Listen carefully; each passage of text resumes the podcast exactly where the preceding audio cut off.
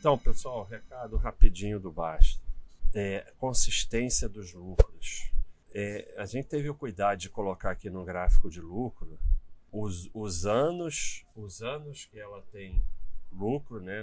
Então, 18 anos de lucro cons, consecutivos, o último prejuízo foi aqui, e o percentual de anos com lucro.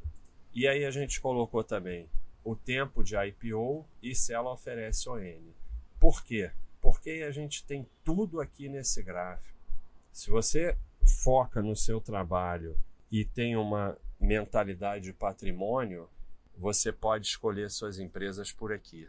É, se você compreender que basta você ter uma carteira de boas empresas e que não precisa buscar as melhores, que buscar melhores provavelmente vai te dar prejuízo, né, porque você vai trabalhar menos e vai inventar mais, você consegue ter a sua carteira olhando só esse gráfico aqui. Você tem, ah, mas e a dívida? A dívida, se os lucros são consistentes, a gestão está trabalhando bem a dívida. Se a dívida começa a interferir na empresa, ela para de ter lucro. Então, a dívida pode acabar sendo interpretada como um problema da gestão.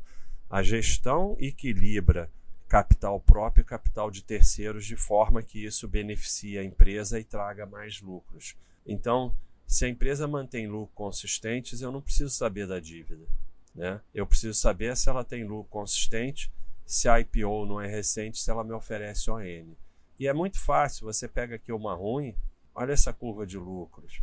100 anos de lucro, não tem, não tem lucro consecutivo, porque tem prejuízo. 31% só dos anos com, com lucro. E além do mais, não oferece ON com liquidez. Então, é 10 segundos para você desistir. E você tem empresas 18 anos com lucro consecutivo, 95% dos anos com lucro, ou seja, em termos de lucro consistentes, tudo bem, mas não oferece ON. Então, esquece também. Então, nesse gráfico aqui é muito fácil. Uma, uma sugestão, ou você ir em viáveis, né? Ou você pega aqui em cima no ranking, vai para a primeira do ranking e vai clicando nessa setinha porque você passa, ó, quando você clica nessa setinha você passa para a próxima do ranking, né? E aí você é, estuda desde a primeira, vai estudando até a centésima e vai vendo quais Ó, essa daqui tem até lucro, 100% dos anos com lucro, 12 anos com lucro consecutivo, mas é IPO recente, então você espera mais tempo. Então é muito fácil com esse gráfico. E aí quando você vê isso aqui, você entende por que esse gráfico é tão importante. Né? Isso aqui é fácil de chegar. Você vem aqui na área de ações, vem em super dados, vai em análise global, tem muita coisa legal aqui em análise global de ações. Isso aqui é consistência dos lucros. Então, ele só mostra que quanto mais anos de lucros, a gente mostrou uma com 18 anos que cairia aqui, maior a chance de continuar tendo lucros. Então, vai de prejuízo, né, que é 15% só a chance de ter lucro. Aí você vê só de sair de prejuízo para 1 a 5 anos de lucro, já vai de 15% para 71%. E quando você vai chegando lá em cima, você vai. Esse, esse gráfico piorou um pouco por causa agora da, da, da, da Covid, que trouxe prejuízo para algumas empresas que tinham lucros consistentes. Né? Então, mas não importa, mesmo assim ele continua mostrando a mesma coisa: que quanto mais anos de lucros, quanto mais consistente os lucros, maior a chance de continuar tendo lucro. Então, você, se você diversifica bastante, você por aqui você escolhe suas empresas com lucro consistente, desde que a IPO não seja recente e tenha ON, e pronto. E pronto.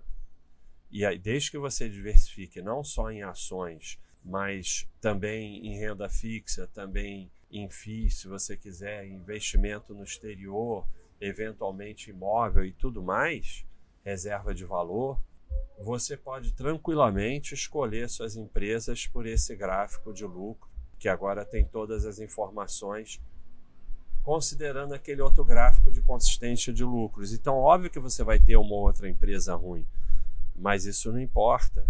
porque em média o seu patrimônio vai ser com lucro consistente e vai tender a continuar tendo lucro consistente. Então você está colocando as chances a seu favor, ao mesmo tempo que você permite que você tenha tempo para trabalhar e aumentar os seus aportes, que é o que realmente interessa. Então, e no final das contas, só o que você pode fazer é colocar as chances a seu favor. Há muita ilusão com a análise complexa de que a análise complexa altera o risco das empresas ou altera qualquer coisa na empresa. A sua análise não muda nada na empresa, é, é só sua análise. E como eu costumo dizer, para mim, a minha análise equivale a nada.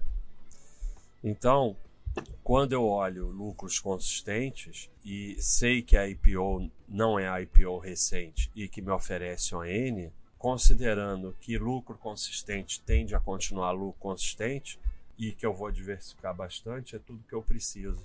Não garante nada individualmente. Essa empresa aqui pode ter prejuízo e quebrar amanhã. Mas quando você bota 30, 40 empresas e você ainda tem outros investimentos, você está colocando as chances a seu favor, que é tudo que você pode fazer. É isso aí, pessoal. Um abração.